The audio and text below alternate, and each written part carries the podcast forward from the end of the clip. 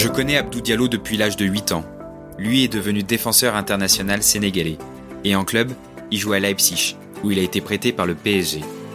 Moi, je m'appelle Augustin Audouin. Je suis devenu journaliste.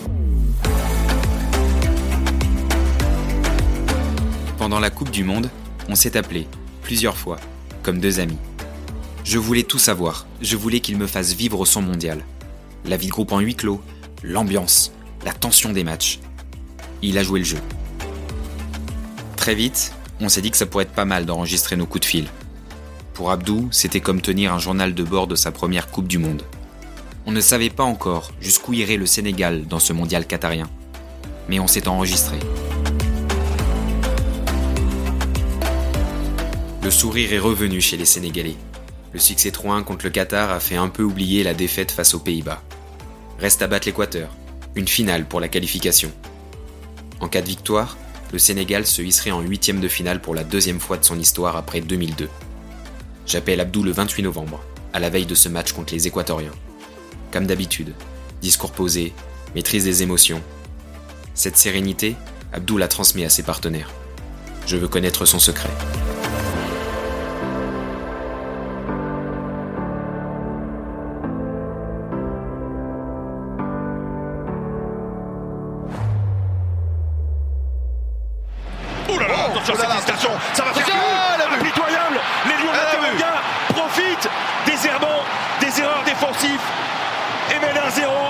Jacobs, ballon. Oh, le but le coup de tête, le coup de tête Oh, quelle d'ailleurs. Oh, pour tête ça, c'est son métier, Fabien Diédhiou, de marquer les buts de la tête sur corner. Le ballon a été là aussi téléguidé, mais il fallait la mettre. Bon Abdou, comment tu vas? Et hein. j'avais envie de demander comment va le groupe à la veille euh, bah, d'un énorme match en vrai. un- C'est comme un 16e de finale en fait quand on y pense. Bah, je dirais même que c'est comme une finale, là, hein, parce que c'est soit tu gagnes, soit tu rentres chez toi. hein. Parce que euh, encore l'Équateur, eux, ils peuvent calculer. Je crois qu'avec un match nul, ils sont bons. Nous, c'est victoire ou rien. Tu, tu tues ou tu te fais tuer, tout simplement.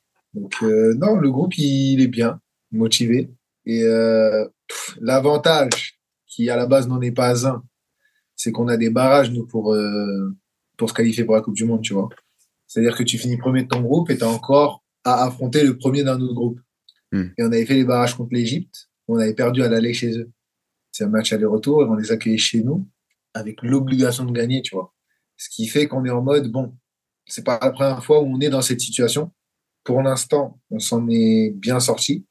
Donc, euh, donc, on espère que ça va le faire. Ouais, puis même vous étiez déjà dos au mur contre le Qatar. Ouais, c'est ça, c'est ça, c'est ça, clairement. Et, et toi personnellement, comment tu la gères cette euh, cette pression du euh, on n'a pas le droit de se louper? Moi, au-delà de ce genre de pression-là, c'est que plus le temps passe, plus j'ai du recul, on va dire. J'essaie de rentrer dans le match en me disant que c'est un match de foot avant tout. Et euh, après, il arrive ce qu'il arrive. Tu peux pas, tu peux pas contrôler le destin. Mais, euh, mais souvent, je rentre dans ces rencontres euh, assez détendues finalement. Mais tu as quand même l'enjeu dans, un coin de ta tête, tu vois. Mais faut juste pas que ce- cet enjeu-là, il prenne trop de place, que ça t'inhibe et que qu'à la fin, tu fasses pas le taf, tu vois. J'avais euh, Lucien Favre qui m'avait dit on joue le jeu, pas l'enjeu. C'est un peu ça, tu vois. Carrément. C'est un peu ça. Et puis c'est toujours excitant parce que ça a plus de saveur de se qualifier comme ça que de se qualifier à la deuxième journée, troisième journée, t'es en roue libre, et tu vois. Là, il y a une vraie pression, un vrai enjeu, un vrai engouement, et si tu gagnes, tant mieux. Si tu perds, par contre, c'est c'est une autre histoire. Donc on va voir. Pour revenir euh, au match contre le Qatar, il y en avait déjà de la pression à ce moment-là et quand ils reviennent à 2-1, Le centre et la tête. la but Événement L'événement de cette Coupe du Monde Le peuple qatarien va pouvoir exulter, exulte dans cet Al-Toumama Stadium. Le coup de tête, il est monumental de Mohamed Muntari, il a chahi. c'est pas totalement à l'abri à ce moment-là, mais euh, comment toi tu as trouvé la réaction du, du groupe? Hum, on a été énormément aidé par les, les entrants. Ça, je pense, c'est le gros, gros point euh, positif du match en vrai. Au-delà de la victoire, c'est que les remplaçants sont ultra concernés et ils sont prêts. Et ça, c'est c'est un vrai, vrai bonus parce que l'équipe qui a commencé contre les Pays-Bas, c'est pas l'équipe qui terminera euh, la compétition en finale, tu vois. Donc c'est ça que je retiens en premier, dans l'apport des remplaçants. Parce que c'est des gens qui, qui sont entre guillemets en retrait, qu'on cite rarement, Mais en vérité, les remplaçants, ils peuvent te faire gagner ou perdre. Si toute la semaine, ils pourrissent le groupe, t'es mort. Si quand ils rentrent, ils mettent pas l'impact qu'il faut, t'es mort. Par contre, s'ils élèvent le groupe et ils sont dans l'esprit et ci et ça, même les titulaires, franchement, ça, ça fait du bien, tu vois. Ça fait du bien et, et là, pour le coup, ils ont fait le taf. Après le premier match contre les Pays-Bas, euh, il y a un joueur qui était un peu visé, c'est Edouard Mendy. Et là, il sort, euh, il sort une prestation énorme contre le, contre le Qatar. Ouais. Ça va revenir dans la surface de réparation, le voilà le but Oh l'arrêt Quel arrêt La première frappe cadrée dans ce tournoi pour le Qatar. Mais en face, il y a un phénom, Edouard Mendy, qui reprend confiance, qui a repris confiance. Après son premier match euh, hésitant, cette fois-ci c'est l'Edouard Mendy, dominant, qui rentre dans le crâne de ses adversaires. J'imagine que rien que pour toi, défenseur central, c'est quelque chose qui, qui donne de la confiance de voir le, le rebond d'un coéquipier. C'est comme ça que tu l'as ressenti? Ouais, ouais, ça donne de la confiance et puis ça, ça, ça nous rend heureux en vrai. Parce qu'il mérite cette reconnaissance-là dans la plus grande des compétitions. Il a eu FIFA's de Best. Il, il aurait pu mériter un autre titre euh, au niveau du Ballon d'Or. Je sais plus comment on appelle le titre pour le meilleur gardien. Yachine. Ouais, c'est ça, trophée Yachine. Finalement, il l'a pas eu. Et là, te dire, euh, arriver dans la plus grande des compétitions, le, les yeux du monde entier sont braqués sur, euh, sur nous. Ce serait dommage que ce soit à ce moment-là que, que tu sois moins bien, tu vois. Donc c'est cool pour lui, c'est cool pour nous, parce qu'il nous sort de belles parades. Mais bon, après, c'est Edouard Mendy, il en a vu d'autres. Hein. Je pense même que ça, ça glisse sur lui. Quand tu as connu le chômage, le ci, le ça, franchement. C'est clair. Tu as du recul.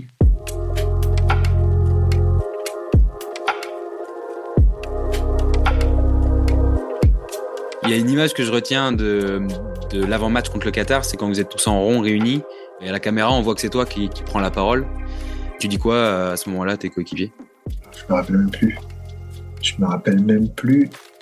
Euh, ah si, si, si, ouais, il me semble que je disais en gros, euh, en gros que c'était un match de foot, qu'il fallait être euh, confiant et serein.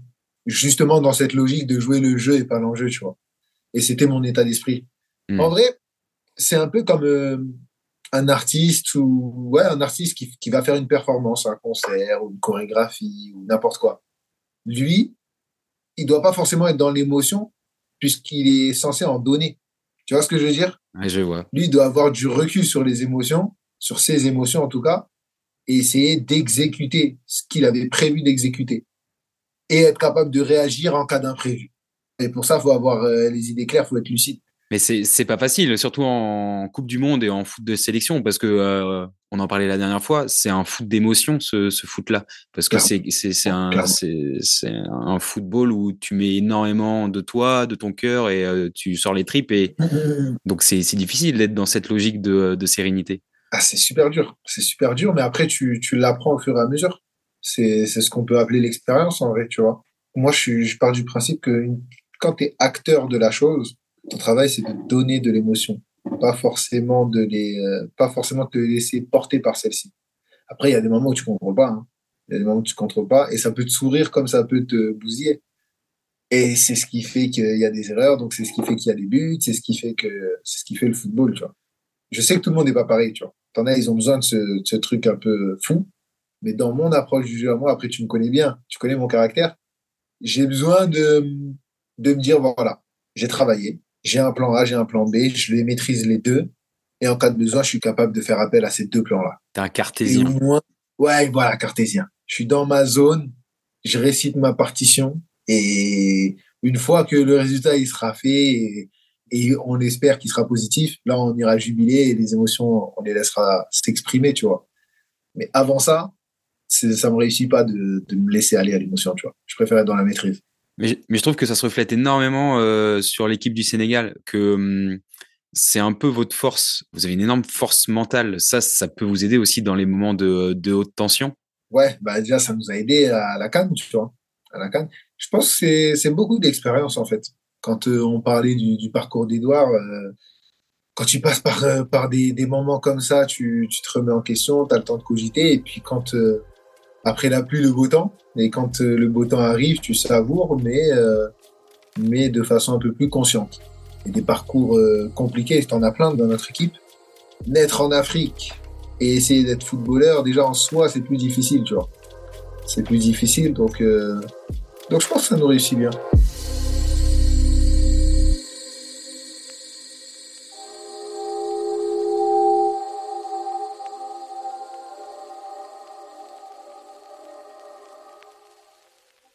Mais vis-à-vis de, de, ce qu'on vient de dire, qu'est-ce que tu as envie de répondre aux observateurs et aux commentateurs qui, euh, qui demandaient un peu avant la Coupe du Monde? Une meilleure animation offensive, plus de folie, plus de prise de risque de la part du Sénégal? Encore une fois, c'est normal parce qu'ils sont dans leur rôle qui est soit commentateur, soit spectateur, mais en tout cas qui attendent de l'émotion en fait. Tu vois, tu veux, tu veux ton émotion, tu veux ta satisfaction du, du résultat, mais avec la manière. Moi, je suis acteur. Mm. Et avant tout, je veux le résultat. Et je pense que s'il y a le résultat, t'inquiète pas qu'il y aura de l'émotion, tu vois. Donc, euh, si j'étais à leur place, je pense que je serais pratiquement pareil. Bon, peut-être un peu moins parce que j'ai connu, euh, j'ai connu le, j'ai connu la chose de l'intérieur. Mais en vrai, c'est tout à fait normal. Un média, euh, sa fonction, c'est d'informer, de commenter, de donner des avis et il va pas donner un avis euh, comme un acteur le ferait. Tu vois, c'est normal. Ils sont derrière nous. S'ils en demandent plus, c'est qu'ils pensent qu'on est capable d'en faire plus. Puis il n'y a pas mort d'homme, donc euh, tranquille, tu vois. Non, bien sûr. Et puis surtout que euh, l'histoire a aussi montré qu'une Coupe du Monde, ça se jouait, ça se gagnait, pas vraiment sur les envolées offensives ou sur des grandes brises de risque. Voilà, c'est un peu ton avis. Bah, j'ai l'impression, après moi, c'est ma première, donc je vais voir là en vrai si c'est le cas. Mais sur le, les Coupes du Monde que j'ai suivies en étant euh, assez mature, j'ai l'impression que la Coupe du Monde, elle est vraiment scindée en deux. Tu as la phase de groupe qui a sa réalité. À partir du moment où tu passes en huitième, tout change. Tu vois, l'équipe qui était hyper dominante en poule, ça ne veut rien dire sur la phase euh, à élimination directe. Peut-être qu'elle va se foirer directement en huitième et on n'en parle plus. Donc, bien joué au début, ce n'est pas un gage de réussite. Euh, mal joué, c'est pas non plus un gage de réussite. Mais au moins tu restes alerte. Tu n'as pas le risque de tomber dans un peu trop de confiance, voire d'arrogance. Et c'est pas plus mal.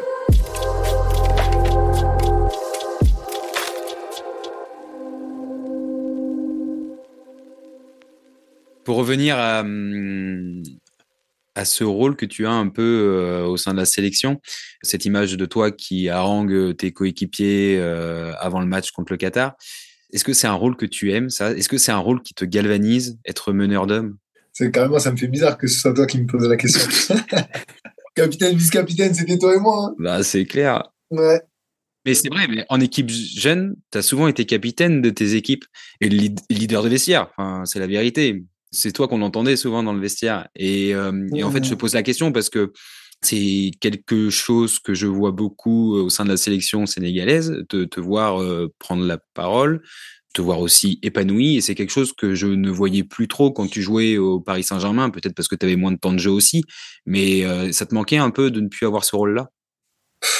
Manquer, oui, je pense quand même.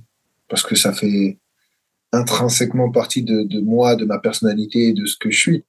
Quand j'ai une responsabilité, en fait, c'est là que je me sens le mieux. Et quand je me sens mieux, ben, je pense que je suis meilleur. Après, forcément, comme tu dis, je joue un petit peu moins au PSG et le foot avant tout, c'est être sur le terrain, être performant. Si t'as pas ça, c'est plus compliqué de, de prendre telle ou telle position, tu vois. Après, il y a aussi le contexte. Tu sais ce que c'est dans un vestiaire? Tu as les égaux, les statuts, les ci, les ça, et ça dans tous les vestiaires du monde. C'est pas propre euh, à un club ou à une sélection. Hmm. Et euh, il y a des contextes qui des fois sont plus favorables pour l'un, pour l'autre.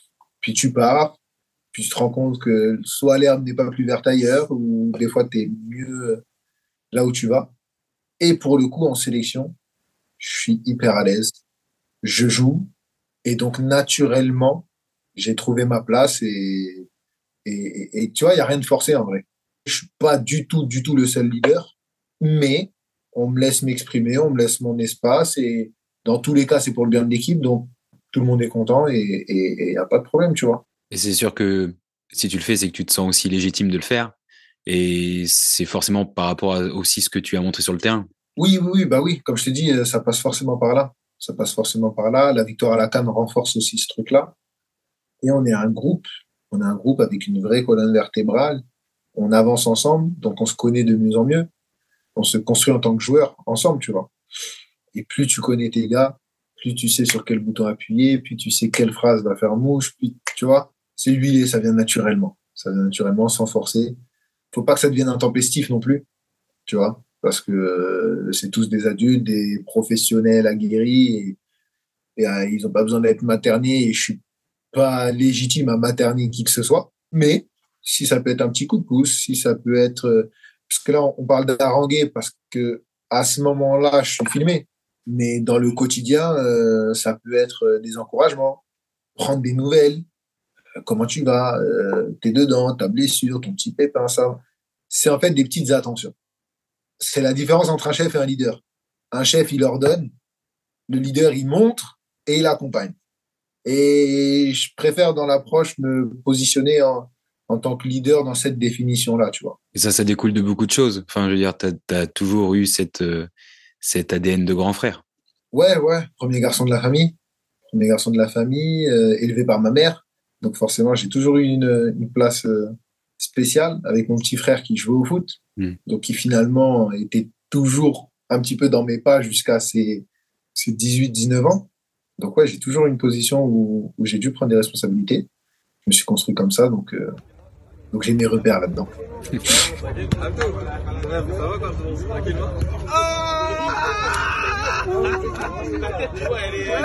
Pour rester dans la vie de groupe, dans une compétition comme ça, c'est important aussi de trouver des moments où euh, on relâche, on rigole. Comment vous vous détendez, vous, au sein de la sélection, ou comment toi, tu arrives à trouver ces moments de détente? Je sais pas, tu, sais quoi tes habitudes? Tu, fais des jeux de société, tu blagues, tu euh, as, des, as des espaces où tu aimes être, euh, avec qui? Moi, déjà, je suis un grand bavard. Non, je suis un grand bavard, j'aime les débats de un peu trop même. Un débat, déjà, ça me détend. Donc, le matin, je suis assez tranquille. J'essaie de me réveiller quand, quand je suis pas trop fatigué pour aller au petit-déj. Après le petit-déj, soit euh, je me regarde quelques vidéos, j'appelle les proches, je lis, euh, enfin, je fais mes trucs, quoi. À partir du repas de midi, je fais aussi des soins quand j'en ai besoin.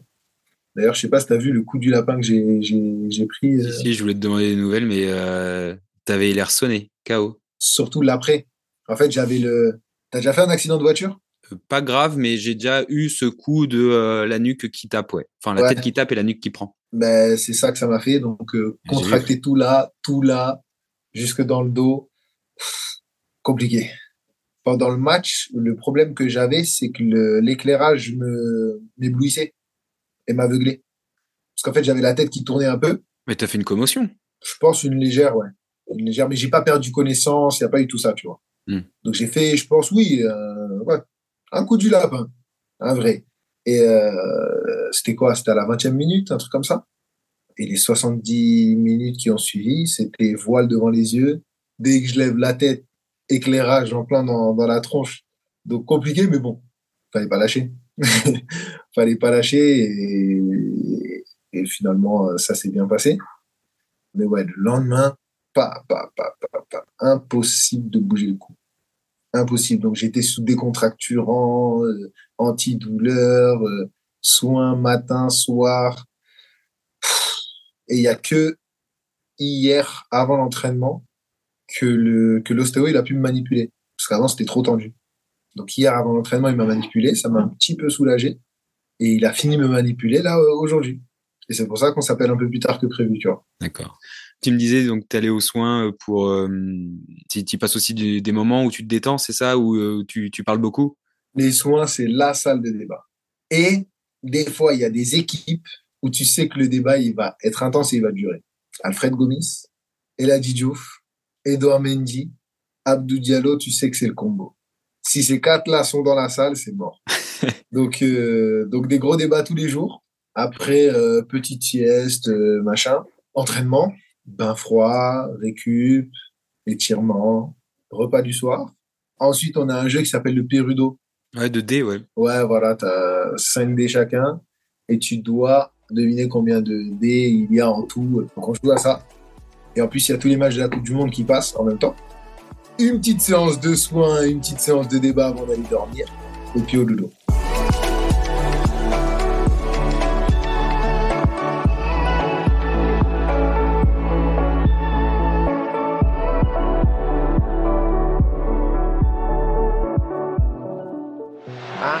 It was Dav who put El Hadj away, and they've got two striding up in the centre here. Bouba Drop is there!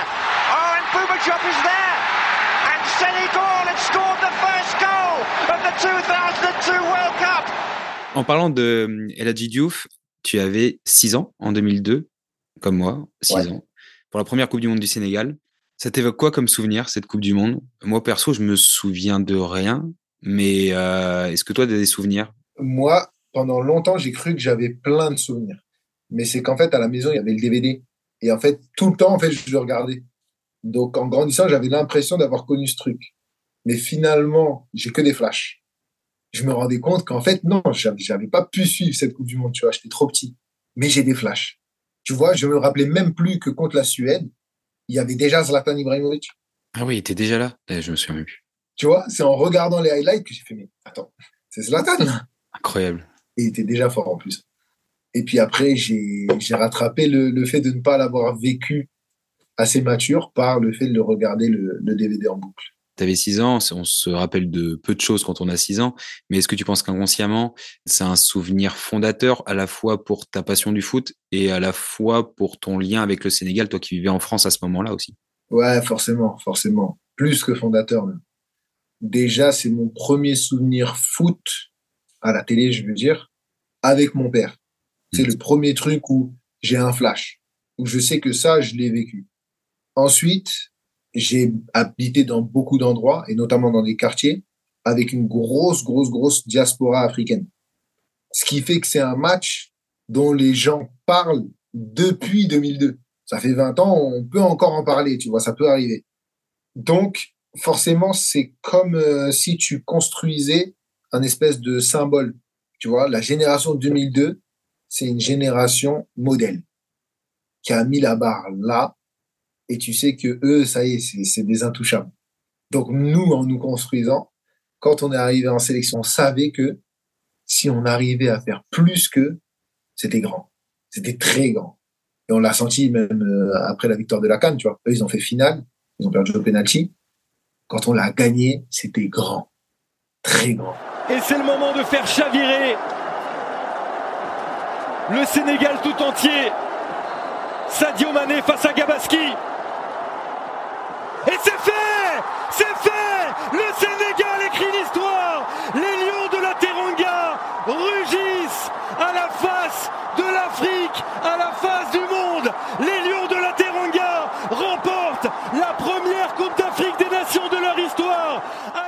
De faire péter le, le plafond de verre en Coupe du Monde. Demi, il faut aller pour faire péter. Mais si tu vas en demi, tu vas en finale, toi aussi. En vrai, tu as pété le record. Ça veut dire qu'il n'y a plus de pression, entre guillemets. Mais par contre, si tu vas en finale et que tu la gagnes, c'est pas le record, c'est les étoiles. Affronter une équipe qui n'a plus rien à perdre, mais qui a la dalle, c'est chaud. Donc, euh, essayons d'arriver là-bas, mais une fois là-bas, ce sera très très dur de nous.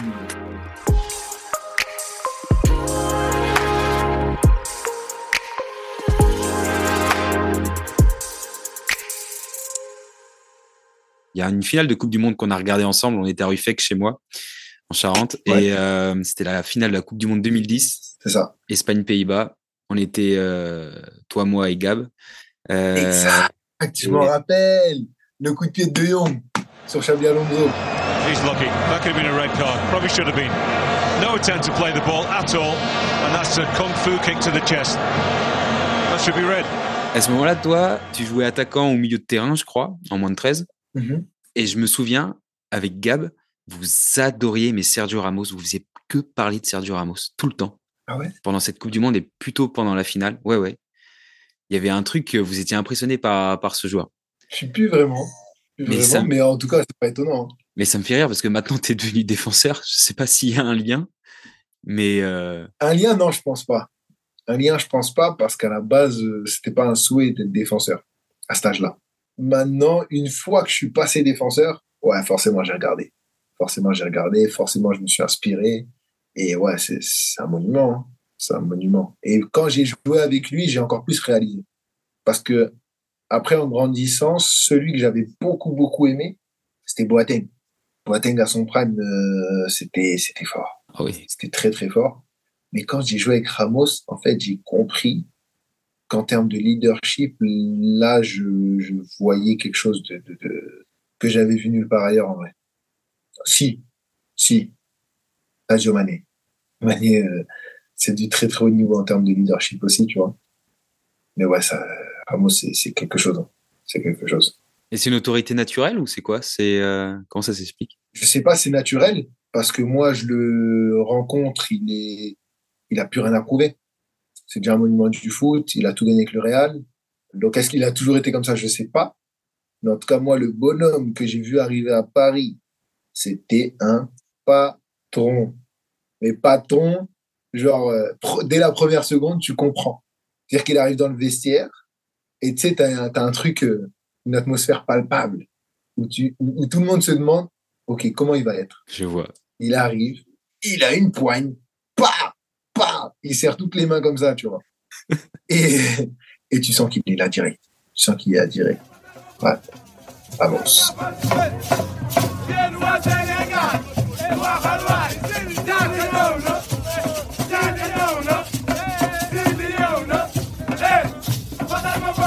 Bon, Équateur maintenant. Moi, en vrai, elle m'a impressionné hein, l'équipe hein, contre les Pays-Bas. C'est ce genre d'équipe qui, comme on le disait, elle joue avec le cœur, une intensité folle, dans l'émotion. Ça va être costaud, en vrai. J'ai l'impression que c'est une équipe africaine. J'ai l'impression de voir, euh, je sais pas, l'intensité du Mali, l'intensité du, du, Burkina, qui a fait une super canne. Ce qui est pas plus mal parce qu'on on a l'habitude de, de, ce genre d'équipe-là. Mais ouais, ça va être un très, très gros match. Après, on est à la Coupe du Monde pour ça. Hein. bon, Abdou, repose-toi bien. Merci, merci, merci, Gus. Pour demain. Tu vas suivre le match? Bah bien sûr, je serai au boulot, mais euh, il y a une télé qui est toujours allumée avec les matchs. Euh. Faut bosser dans le monde du foot. voilà, c'est ça. bon, en tout cas, je vous souhaite le meilleur, évidemment. Yes, merci beaucoup. Et puis, euh, et puis bah, on se rappelle très vite. Bah, on se rappelle avec le sourire. On se rappelle avec le sourire. Il y a intérêt. J'espère. Bonne nuit. Allez, ciao.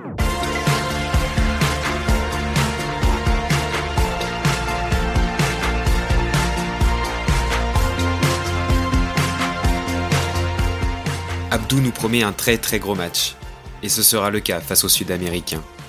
Tension, suspense, rebondissement, il y avait bien un parfum de petite finale. Et donc beaucoup d'émotions après la rencontre. On en parlera dans le troisième épisode, enregistré à ce moment-là.